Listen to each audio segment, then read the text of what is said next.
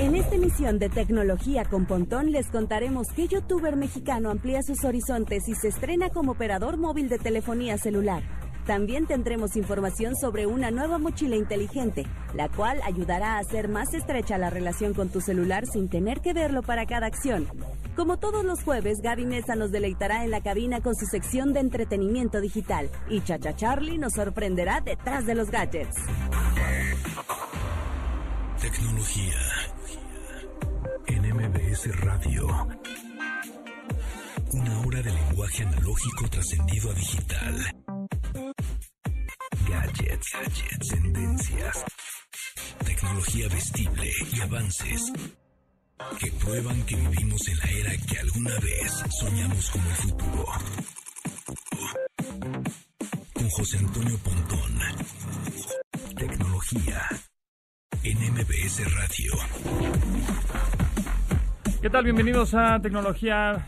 Mi nombre es José Antonio Pontón, arroba Tecnología MBS. Tecnología con Pontón es el nombre del programa. Emisión número 34, jueves 15 de octubre. Vámonos rápido porque está bien cargadito este programa. El Pontip del día es con esto de los cargadores, que si van a venir en las cajas, que si no, hay que saber pues qué cargador comprar.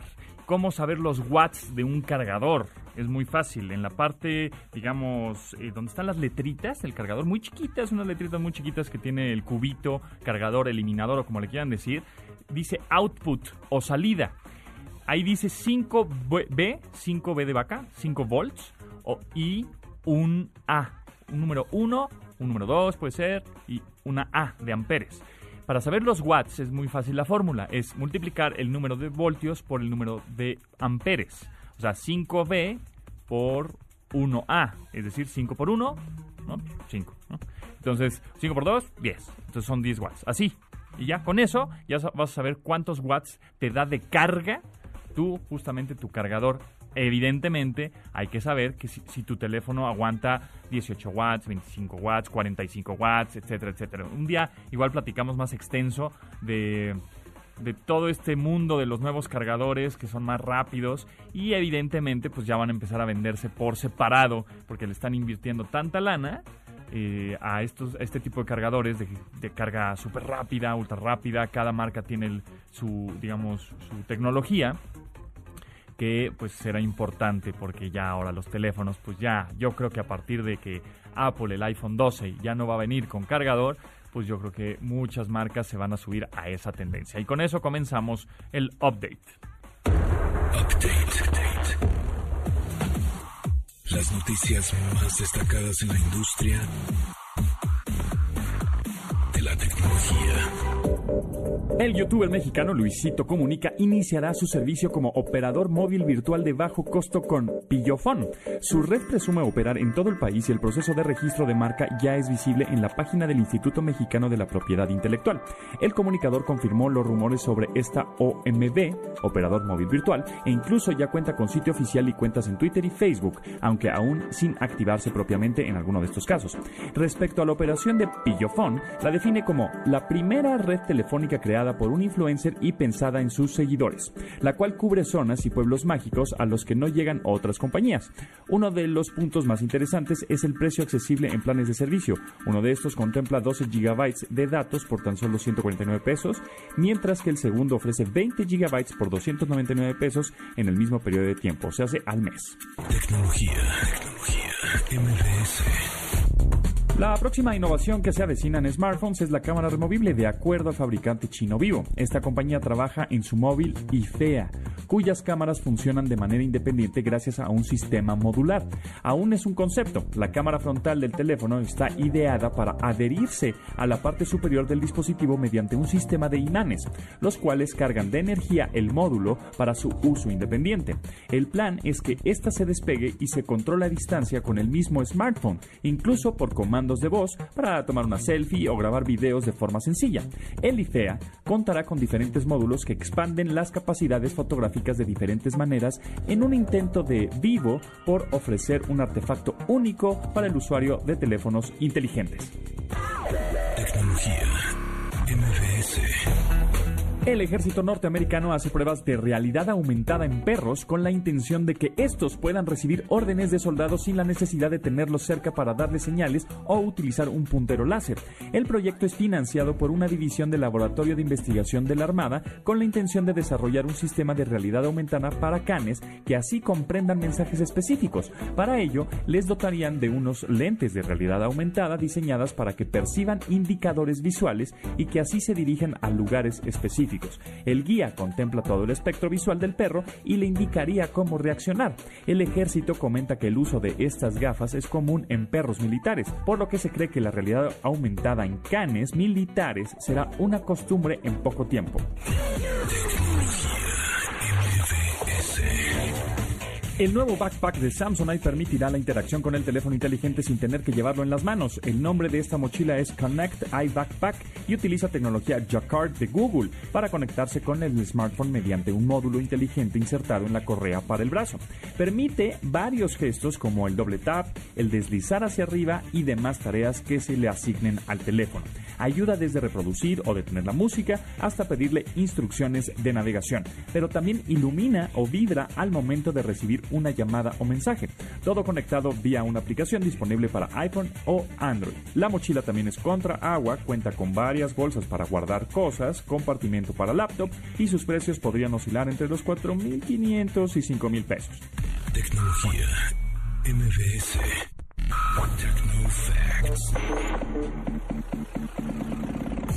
Datos que debes tener almacenados en tu sistema.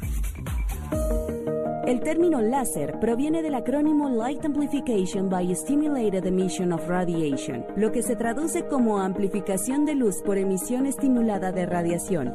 Este es un dispositivo que utiliza un efecto de mecánica cuántica para la emisión inducida o estimulada, que a su vez genera un haz de luz coherente, espacial y temporalmente. Su primera visión fue uno de rubí y funcionó por primera ocasión en 1960, construido por Theodore Mayman. Sin embargo, sus resultados fueron publicados de forma tardía, por lo que coincidió con el trabajo que hicieron Charles Stones y Arthur Leonard Chaulow, quienes también son considerados como los creadores del láser. La primera aplicación industrial que le dieron a este invento fue en soldaduras de elementos de chapa en la construcción de vehículos, por lo que al poco tiempo se le encontraron mucho más usos. Consta de tres elementos básicos, una cavidad óptica resonante, un medio activo con ganancia óptica y un bombeo, el cual es el encargado de aportar energía.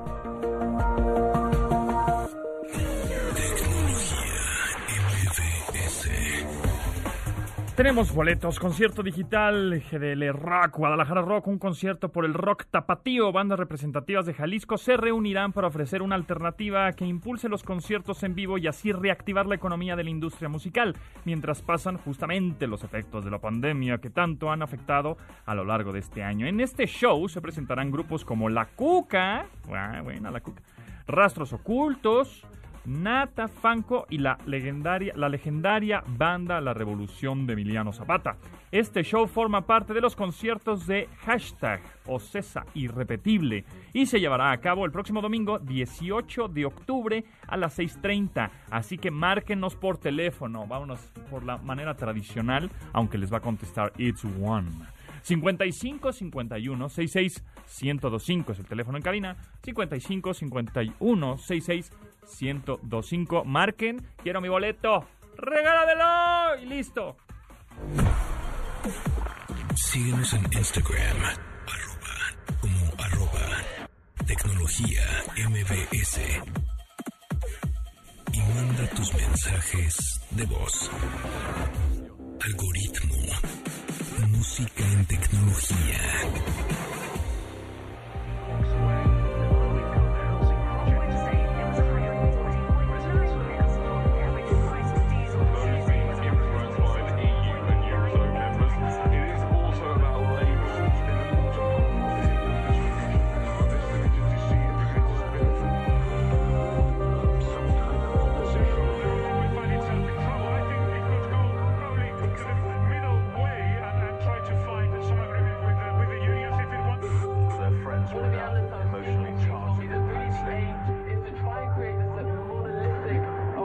The Second Law, Unsolated System, parte del álbum The Second Law del trío británico Muse, cuyo relato es el de una serie de noticias que reportan el fin de la civilización.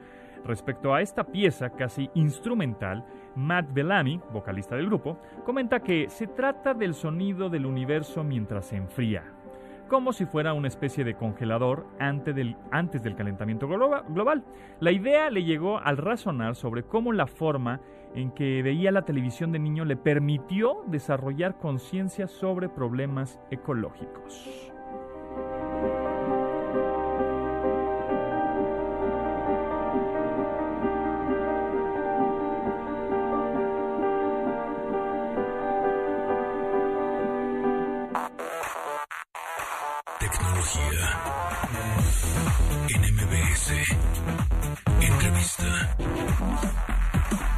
Tenemos aquí en la casa Tecnología MBS a Paco Padilla, director de tecnología de Confío. ¿Cómo estás, Paco? Muy bien, muchas gracias por la invitación. Gusto tenerte por acá, qué bueno que te diste la vuelta. Y vamos a platicar un poco de las fintechs. Vámonos por partes y poco a poco y paso a paso. ¿Qué es una fintech? Que todo es y que la ley fintech y vamos y, y, hay muchas eh, wallets y ¿qué significa esto? Sí, claro, mira, es, es interesante, ¿no? Si quieres, te platico un poco, yo, yo soy ingeniero en sistemas, ¿verdad? Este, y tuve la fortuna de trabajar en, en Nueva York durante la crisis de, 2000, de 2008. Ok. Y, y un poco mi, mi, mi, especialización se convirtió en inteligencia de negocios, que en esa época se utilizaba como para poder ayudarle a estos megabancos a poder enfocarse a, resolver un poco lo que pasó en la crisis, pero pues a una, a una escala muy, muy, muy grande, ¿no? Y, este, y con eso dicho, un poco eh, fui aprendiendo, fuimos aprendiendo qué es lo que, qué es lo que, qué es la diferencia entre una banca y cómo se puede mover esa industria hacia el futuro, ¿no?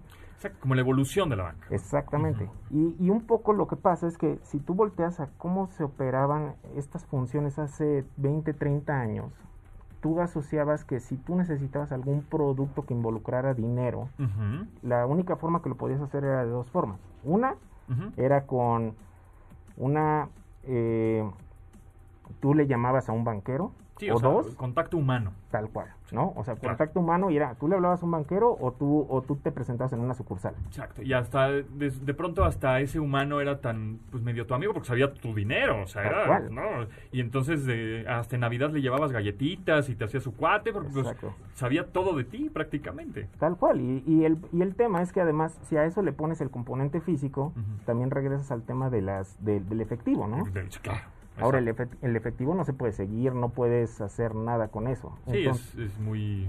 No, no, no, claro, puede ser muy regular de pronto, ¿no? Exacto, ¿no? Entonces, ¿qué pasa? Al final es un tema naturalmente muy privado, pero tú lo que quieres es poder empezar a utilizar ese tipo de cosas, hacerlo relativamente rastreable, y si lo vas haciendo rastreable, al final del día lo que terminas haciendo es que eh, puedes empezar a dar mejores productos a gente, ¿verdad?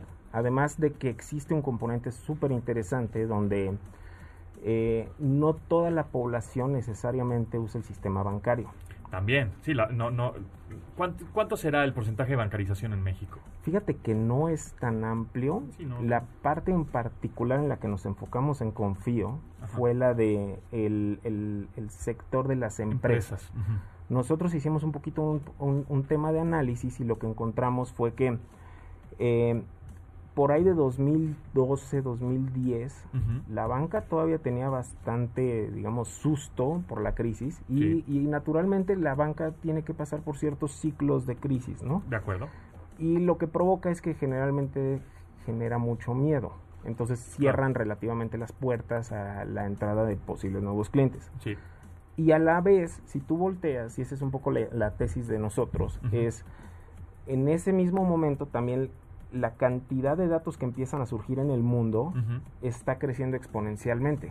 Claro. Entonces, si tú lo transformas, tú dices, tengo más capacidad para poder decidir a quiénes quiero como clientes, ¿verdad? Versus que si tú vas a las a, una institución justo pasan estos temas que me acabas de describir no mucho más subjetivos como te, te tratan no hay no hay necesariamente un registro del pasado y cosas así.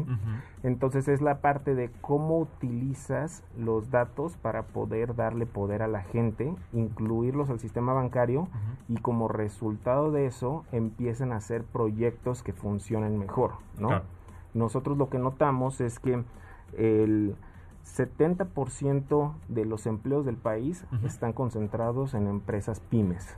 ¿no? Pequeñas y medianas. Exactamente. Y eh, prácticamente son los que mantenemos al país. Tal cual. entonces, un poco, si tú lo volteas, te, enfocas a que te das cuenta que estas empresas, si tú eres un, un empresario, un emprendedor, eh, tienes casi que de dos opciones. Tienes el componente donde tienes el crédito de tradicional de banca o, un millón de pesos o, de consumo, ni siquiera eso, ¿no? O sea, estás ubicado en, en una banda mucho más baja, ¿verdad? Donde las tasas son bastante más altas, sí. ¿verdad? Y la otra alternativa que tienes es, de acuerdo a datos de CNBB, el crédito empresarial en el país es un crédito de un monto superior. Estamos hablando, de acuerdo a estudios como de 2016, que era un promedio como de 800 mil dólares, un 15 millones de pesos. Claro. ¿No? Que tampoco. Que para pedir algo de eso, te tienes que aventar dos, tres meses de filas, incertidumbre, eh, muchas condiciones y a veces ni siquiera ocurre. Y la otra es que te tardes 10 años. Sí. ¿No? O sea, que estés ahí dándole poco a poco y poco a poco, pero pues en 10 años ya todo el mundo avanzó, la tecnología avanzó y, y ya, cuando, ya llegaste muy tarde. Exactamente, y el tema es que al final, pues como cualquier persona, este es un tema de competencia, ¿no? O sea, si, es, si viene fechas de ventas, los negocios que son cíclicos tienen que comprar su equipo en algún punto, Exacto. ¿no? Entonces, la, lo que vienen las fintechs a ayudar es apoyarlos, a incluirlos, a obtener sus soluciones sin tener que pasar por esas alternativas que ninguna de ellas es buena. Y con una solución tecnológica a través de un, un sitio web o una aplicación móvil o un, lo que sea. Muy fácil, muy rápido, con contacto humano siempre y cuando haya alguna cosa mucho más delicada o más estratégica o más este, específica, ¿no? Pero si no, tú solito puedes hacerlo con una con la inteligencia artificial que tienen este tipo de, de soluciones, con este el soporte que ya te da, con la el, desarrollo de una interfase de usuario también muy fácil de, utilizar para que el usuario diga, ah, no, mira, ya, eh, aquí tengo mis, mis cuentas. ¿no? Creo que tocas un punto bien importante, ¿no? que es el componente que a lo mejor no suena tan relevante, pero es el componente del autoservicio. Exacto, justo. ¿Verdad? ¿Cuántas veces no se ha parado alguno en alguna institución y se tiene que aventar una hora y dijera uno, ¿cómo quisiera yo hacer esto sin tener que tener este problema? Exacto, y, y, ahora con estas interfaces de usuario desarrolladas a través de tecnología y lenguaje de programación, ya es muy sencillo, o sea, los ingenieros de sistemas y los desarrolladores, ya es como, mira, es como un sistema operativo, es muy rápido, mira, pícale aquí, pícale acá y ya está. No tienes que hacer más. y, te, y te estás ahorrando dos horas. Exactamente. O de filas, o de hablar por un call center, o todo este tipo de cosas. Y, te da certidumbre. Muchas veces lo que pasa es que no sabes siquiera en qué punto del proceso estás. Si vas a, si te van a tomar como cliente, si no te van a tomar como cliente, cuáles son tus dos, tres opciones. Entonces, cuando eliminas toda esa incertidumbre, puedes regresar y enfocarte en lo que te importa. Buenísimo. Híjole, es que el tiempo se nos va volando, Paco Padilla. ya muchos, muchas preguntas se quedaron en el tintero, como el futuro de las fintechs, el adiós al efectivo, el este, ¿no? Todo, todo esto. El, el cuál sería como tu consejo eh, para justamente estas fintechs de ofrecer el mejor servicio, porque están saliendo cada vez más. En México hay un chorro ya de, este tipo de wallets. ¿no? Acaba de llegar, por ejemplo, Walla México, está Mercado Libre, está Aisetel, está Flink, están un montón. ¿no? Que son de usuario final, pero también están para empresas y, pymes, ¿no? Entonces, bueno, pues creo que nos, nos, quedamos pendientes. Te vas a tener que dar otra vuelta por acá. Con mucho gusto. Muchísimas gracias, Paco Padilla, director de tecnología de Confío. Bueno, pues seguimos en contacto, ¿no? No, gracias, por la invitación. No, a ti, a ti. Continuamos.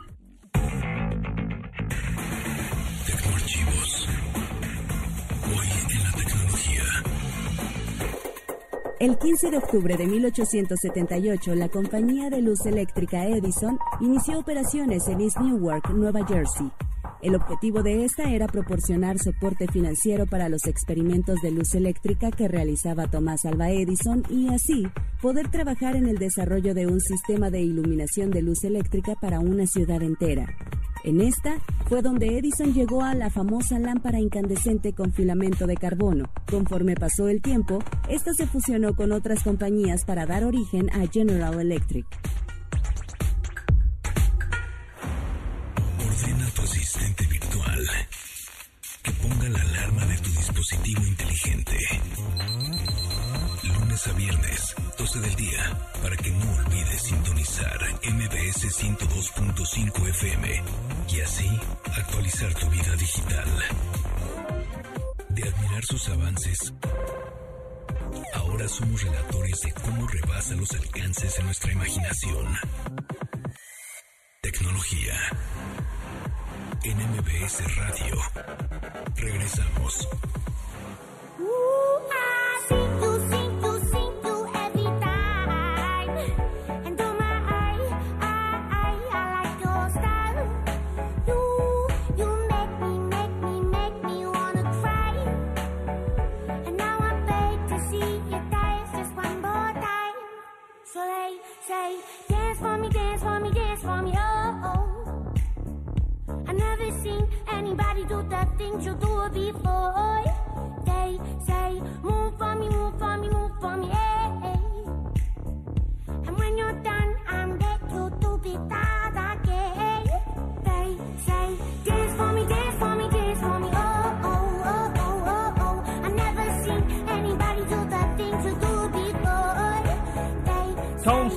Dance Monkey, una canción que marcó el inicio de una exitosa carrera en la vida de la australiana Tony Watson, quien rompió numerosos récords en listas de popularidad gracias a Dance Monkey, conocida como Tones and I.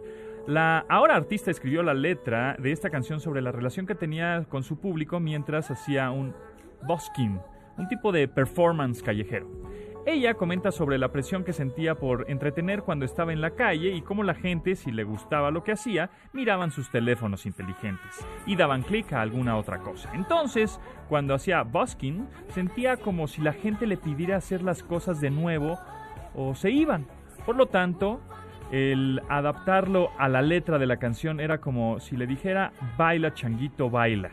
En 2019, esta canción fue el sexto sencillo digital a escala global y en Reino Unido rompió la marca de semanas en la cima de las listas de sencillos por una solista mujer en 11, con 11. And when you're done, I'll make you do it all again, all again. Entretenimiento digital. Series y películas por streaming. Gaby Mesa. Yay, yay, yay, yay. Gaby Mesa, con Z, está aquí en MBS 102.5 y vamos a platicar de una película generacional, totalmente. Súper generacional. Y no, y yo pienso que no para todos los, los gustos. Gustos, es no. un humor muy específico el que tienen Sí. estas películas. Es entre nerd, medio absurdo, medio teto Sí. Sí, todo lo que acabas de decir. y me gusta, amigos. Siéntanse orgullosos de que les guste Billy Ted. Que aparte, me da la impresión, tal vez tú que eres, o que mencionaste que es generacional esta película de Billy Ted con Keanu Reeves y Alex Winter. Exacto. No sé, no sé si es por fenómeno de la pandemia o realmente crees que en México casi no existió una audiencia o un grupo de fans de este, Pues yo este creo que fue más, cine. sí fue muy de nicho, ¿no? Bill and Sí, Ted, creo que sí. yo la vi en VHS rentada en Videocentro, o sea, y, Mm. y la veía como, en- porque es lo que había, ¿sabes? Entonces, a ver, pues se ve padre la portada, y luego la ves, ¡ay, está cool! ¿no? O sea, súper teta. Pero, y después, pues realmente lo, por, porque me gusta y quiero verla, porque no la he visto, esta nueva Billy Ted, es por la nostalgia, es porque, Claro. ay, ¿te acuerdas, amigo, mi amigo de primaria, secundaria? ¿Te acuerdas de esta? Vamos a verla juntos. Es más bien por ahí que la película en sí no sea tan buena, la neta. Sí, yo creo que sí, te va a gustar. O sea, creo que uno de los temores, y sin hacer ningún spoiler, es que, o sea, Billy Ted o, o los actores tenían como 17 años cuando Claro. hicieron la primera película y ahora tienen 55. o sea, como que uno sí le da en la torre la edad de decir, wow, o sea, esta es una película con la que crecí, Ajá. pero justo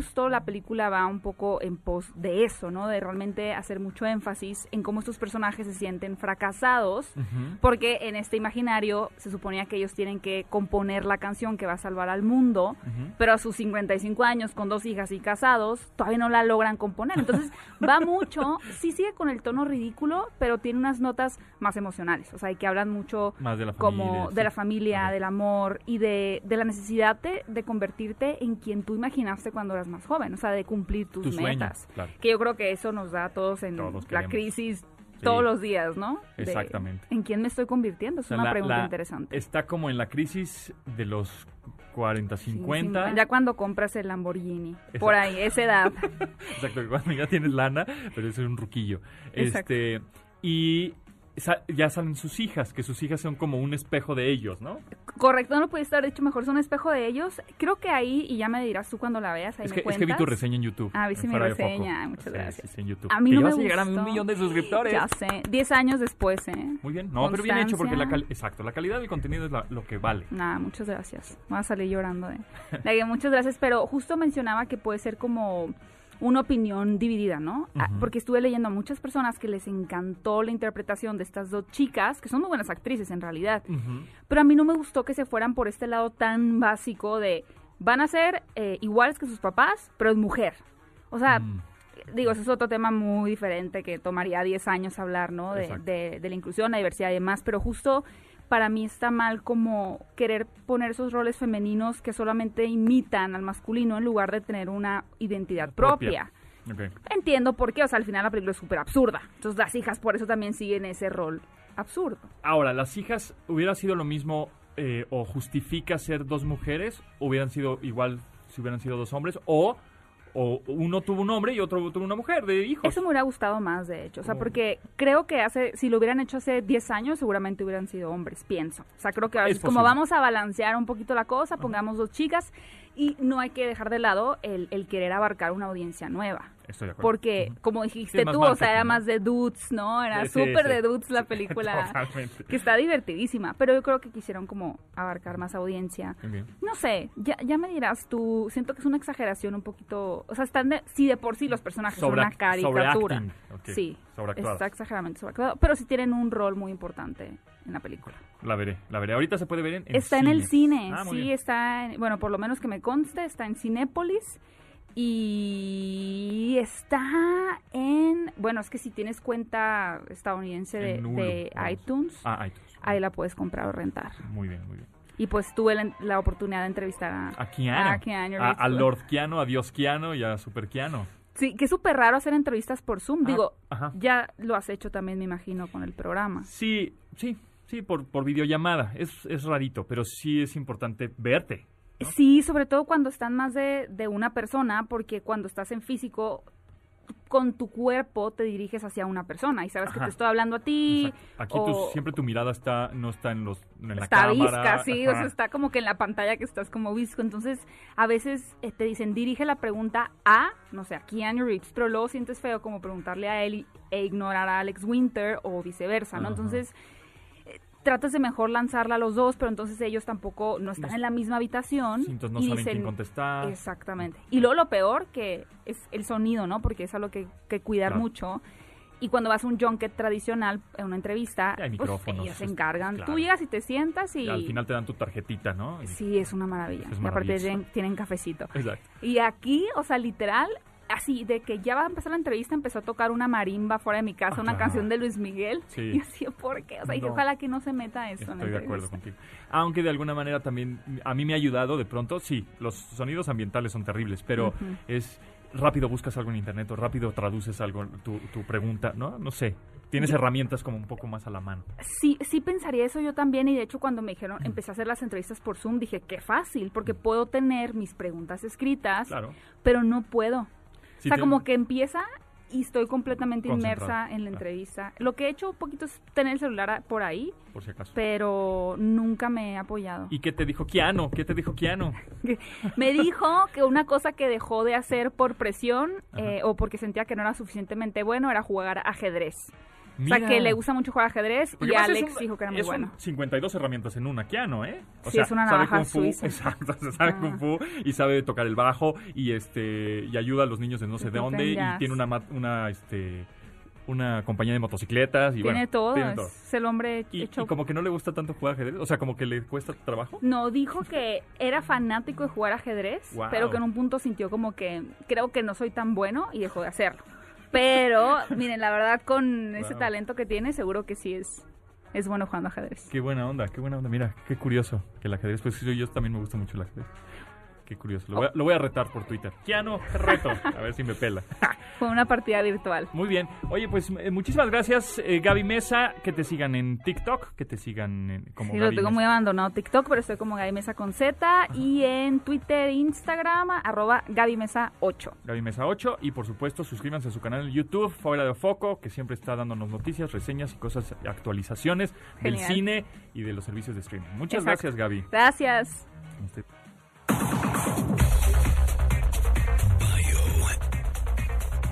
El personaje de la semana. John McAfee ha sido uno de los personajes más interesantes en el medio tecnológico, no solo por su relación de amor-odio con los antivirus y los temas de seguridad informática, sino también por su controversial desempeño dentro de la vida política norteamericana. Se considera de la corriente libertariana y es un detractor de la criminalización del cannabis. Él busca poner fin a la guerra contra las drogas y aboga por las políticas extranjeras no intervencionistas, así como la economía de libre mercado que busca el libre intercambio más que la redistribución de la riqueza. Está en contra del abuso de la tecnología para la guerra. Estas creencias han jugado en su contra al momento de perseguir intenciones políticas más ambiciosas. El 8 de septiembre de 2015 anunció su interés por contender por la presidencia de los Estados Unidos para las elecciones de 2016. Él sería el candidato de un nuevo partido político llamado el Ciberpartido, aunque para el 24 de diciembre del mismo año reanunció su interés por la candidatura con el Partido Libertariano. No obtuvo la postulación por parte al obtener el tercer puesto entre los interesados en lograr la candidatura presidencial. Este hecho no lo desalentó para volver a contender por la candidatura del Partido Libertariano en 2020, aunque ahora como vicepresidente, nuevamente no logró la postulación. Paradójicamente, este hombre considera que los impuestos son ilegales y, por lo mismo, no ha buscado ningún reintegro desde 2010. Como consecuencia, el 5 de octubre de este mes, fue arrestado en España por evasión de impuestos y podría enfrentar hasta 30 años de prisión de encontrarse culpable. De admirar sus avances, ahora somos relatores de cómo rebasa los alcances de nuestra imaginación. Tecnología. En MBS Radio. Regresamos. Algoritmo. Música en tecnología.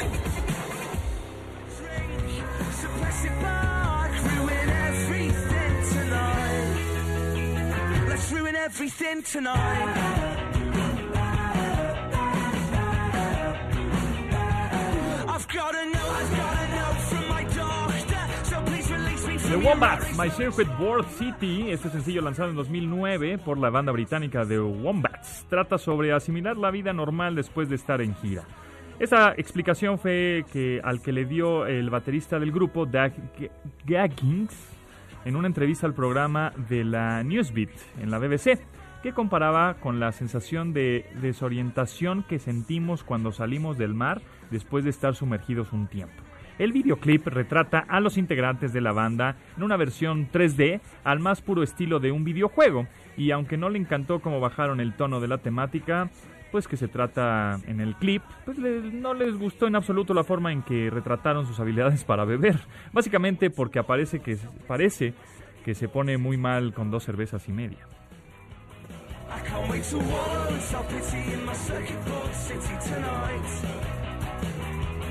I can't wait to wallow in self-pity in my circuit board city tonight.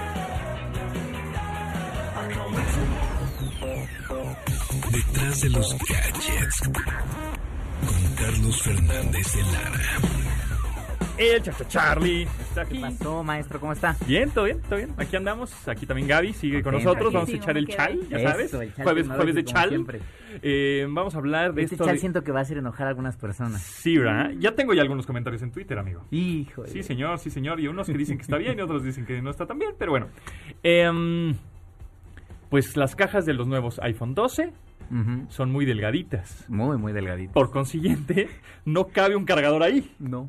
Entonces no va a venir cargador, porque dice Apple, pues tú ya tienes muchos en tu casa, am- eh, vamos a ayudar al ambiente, porque así ya no voy a utilizar tantos contenedores o tanta manera de, de- de ma- de mover tantos dispositivos, porque voy a, a ahorrarme dinero en, en ponerlos, obviamente, en paquete, bueno, en, en, a- a- En las cajas. en las cajas, pues. la distribución. La distribución. Lo que ocupaba un teléfono anteriormente, una caja de un teléfono anterior, pues ahora son 2 o Ujú. 1.5. Es Entonces correcto. es menos espacio.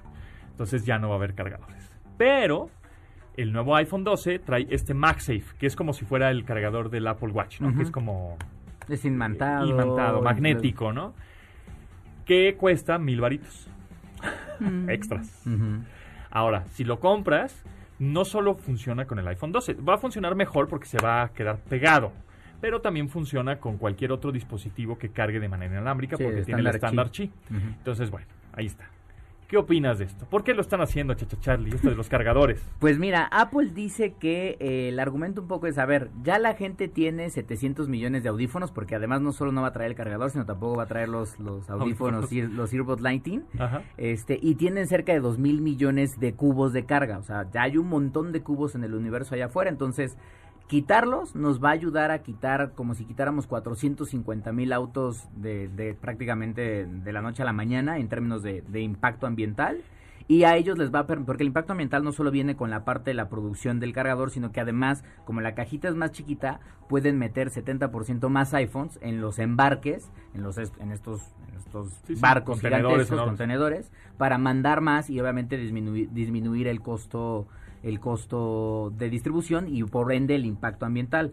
Sí es un tema interesante. Pero no porque- baja el precio final. No, no, nada, cero, Ajá. cero. O sea, si fuera así como, ok, todos se están ahorrando, vamos a ayudar al ambiente, tú, tú, te- tú Apple, te estás ahorrando una lana por los Una contenedores, pues... Es que no veo dónde está realmente el hazme beneficio hazme del un usuario. descuentito, compadre. Es, es que esto que acaba de decir Gaby es lo más importante porque, a ver, el tema de basura electrónica es un tema serio en el Sí, mundo. sí, a veces totalmente. como usuarios no nos damos cuenta. Deberíamos de hablar de pero en bien. 2019, nada más un reporte global dice que se generaron 53 millones eh, de toneladas, Toneladas. métricas de basura electrónica. Y que para 2030 esa cifra va a subir a 74. Ahora, el argumento que dice, o sea, digamos que el- el- la decisión de Apple pudiera ser buena hacia el ambiente, pero ya los especialistas están diciendo sí, pero a ver, ojo, en términos de basura electrónica, los cargadores y los audífonos son apenas como el 0.5% de toda la basura electrónica. Y, si, y eso es considerando a todos los competidores. Imagínate. Si solo, si solo quitas Apple, estás hablando de un porcentaje súper, súper Chiquito. chiquito. Creo que es una decisión en el camino correcto, pero obviamente también es una decisión que va a hacer enojar a muchos usuarios por esto que tú Pero es como aerolínea, ¿no? Literalmente ahora en un vuelo que tuve que tomar, ya ni siquiera me dieron cacahuates. O sea, ya ni siquiera Te cacahuates. O sea, que- ya solo cobran, era ¿no? el, el agua. Pues no, era, no, era aerolínea que en teoría sí te incluye la Ah, ¿sí? comida. ¿Y no? Y- pero no. Changoles. No, es, es que es así. Es como, y el, y el boleto no me costó más barato. Exactamente. Claro, es que sí. es que ahí es donde yo creo que está el tema. Y bueno, y también siendo iPhone y Apple siendo también, la verdad, los reyes del marketing, muchas marcas van a implementar esto, ¿eh? Sí, O es que sea, ahí es donde puede ser un cambio. próximas, próximas marcas en los próximos años van a decir, bueno, mira, si Apple ya le quitó el mini plug a los audífonos e hizo una nueva categoría de productos que son los True Wireless Ajá. y vendieron como pan caliente, y eh, ¿por qué no le quitamos ahora a los teléfonos que no son iPhone el mini plug? Ahorita va a pasar un poco lo mismo. Ah, pues Apple le quitó los cargadores a los teléfonos en las cajas. Ah, pues yo también, yo marca china, coreana, japonesa, la que me digas, pues también lo voy a hacer. Me voy a ahorrar una lana, lo van a seguir comprando, ¿no? Pues sí. Ya. Y lo cierto es que hay gente que en efecto, yo sí tengo varios cubos en mi casa para cargar, o sea, tengo unos cuatro o cinco por ahí como arrumbados. pero también hay muchas personas que no. Entonces, a esas personas que no van a tener que comprar el cargador de otra marca de terceros o el mismo de Apple, en este caso el inalámbrico, y esa compra también va a venir en un paquete y ese paquete Claro. también tiene obviamente pues impacto ambiental. Entonces, hay un debate bien interesante hacia adelante a ver qué es lo que va a pasar. Pero yo creo que uno, lo que dice Pontón sería lo más, lo, lo más cañón, el tema de que otras marcas los empiecen a seguir. Y además le están, tú, tú- tú sabes que le están invirtiendo mucho, muchas marcas desarrollando cargadores de más watts, este, más rápidos, eh, más chiquitos, con más entradas, con más amperios, con más bla bla bla.